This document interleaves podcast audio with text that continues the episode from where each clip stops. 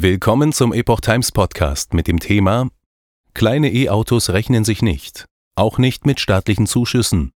Ein Artikel von Katrin Sumpf vom 10. April 2023. Was der Volksmund schon länger weiß, hat nun eine Studie des Fraunhofer ISI im Auftrag des Verkehrsministeriums nachgewiesen.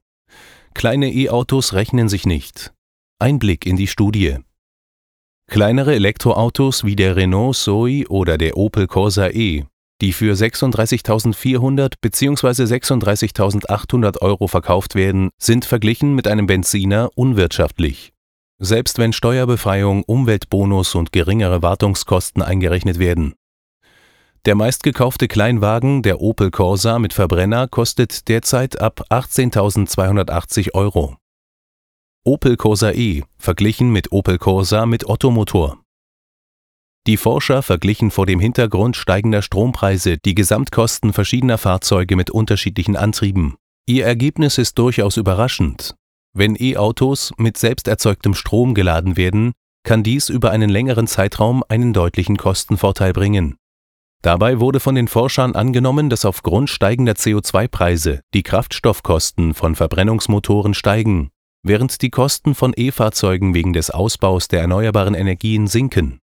Verglichen wurden bei Kleinwagen ein Opel Corsa E mit dem am besten ausgestatteten Opel Corsa mit Ottomotor sowie ein vollelektrischer Mini Cooper SE mit einem VW Polo 1.0 TSI.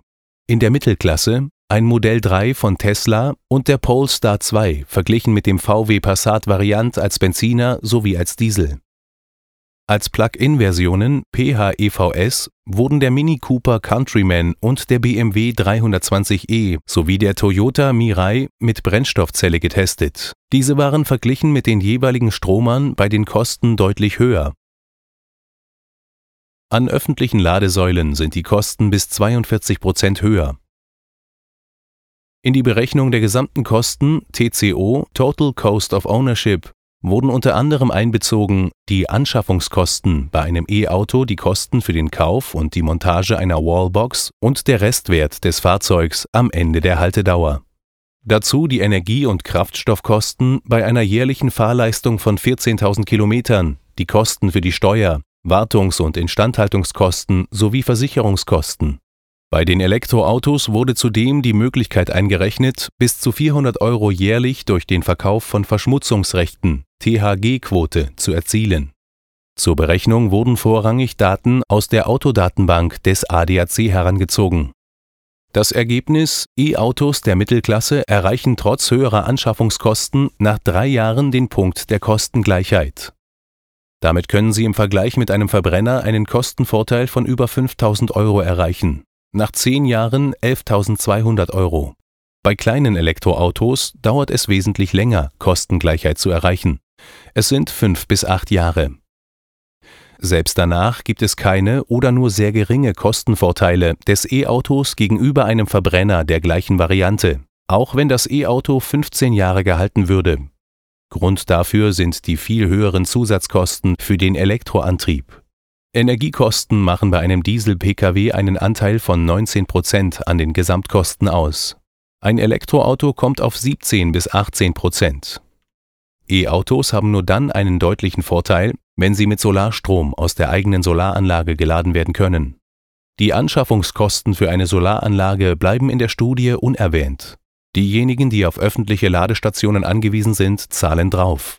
Bei anschließender Nutzung öffentlicher Ladeinfrastruktur können die Energiekosten um bis zu 42 Prozent höher ausfallen. Ernüchterndes Fazit Dr. Michael Kreil, der die Studie am Fraunhofer ISI geleitet hat, kommt zu folgendem Fazit. Unsere Berechnungen haben gezeigt, dass der Einfluss der Strompreise und der fossilen Kraftstoffpreise für den Kostenvergleich zwischen Elektrofahrzeugen und Verbrennern begrenzter ist als weitläufig angenommen. Eine wichtige Rolle könnte der Wiederverkaufswert spielen, ebenso wie die Frage, wo das Fahrzeug geladen wird. Daher sei zukünftig die Förderung durch den Umweltbonus und die Innovationsprämie besonders in den unteren Segmenten wichtig. Kreil rät Käufern von Elektroautos, beim Kauf auf eine kleinere und kostengünstigere Batterie zu setzen. Damit ließe sich künftig noch schneller eine Kostenparität erreichen. Wie sich die neuen Abgasgrenzwerte auf neue Verbrennungsmotoren auswirken wird, ist unklar. Ebenso unklar ist, wie teuer künftig die Rohstoffe für Batterien und E-Motoren werden. Auch über die Stromkosten kann nur spekuliert werden. Ob es sich künftig rechnet, bleibt fraglich.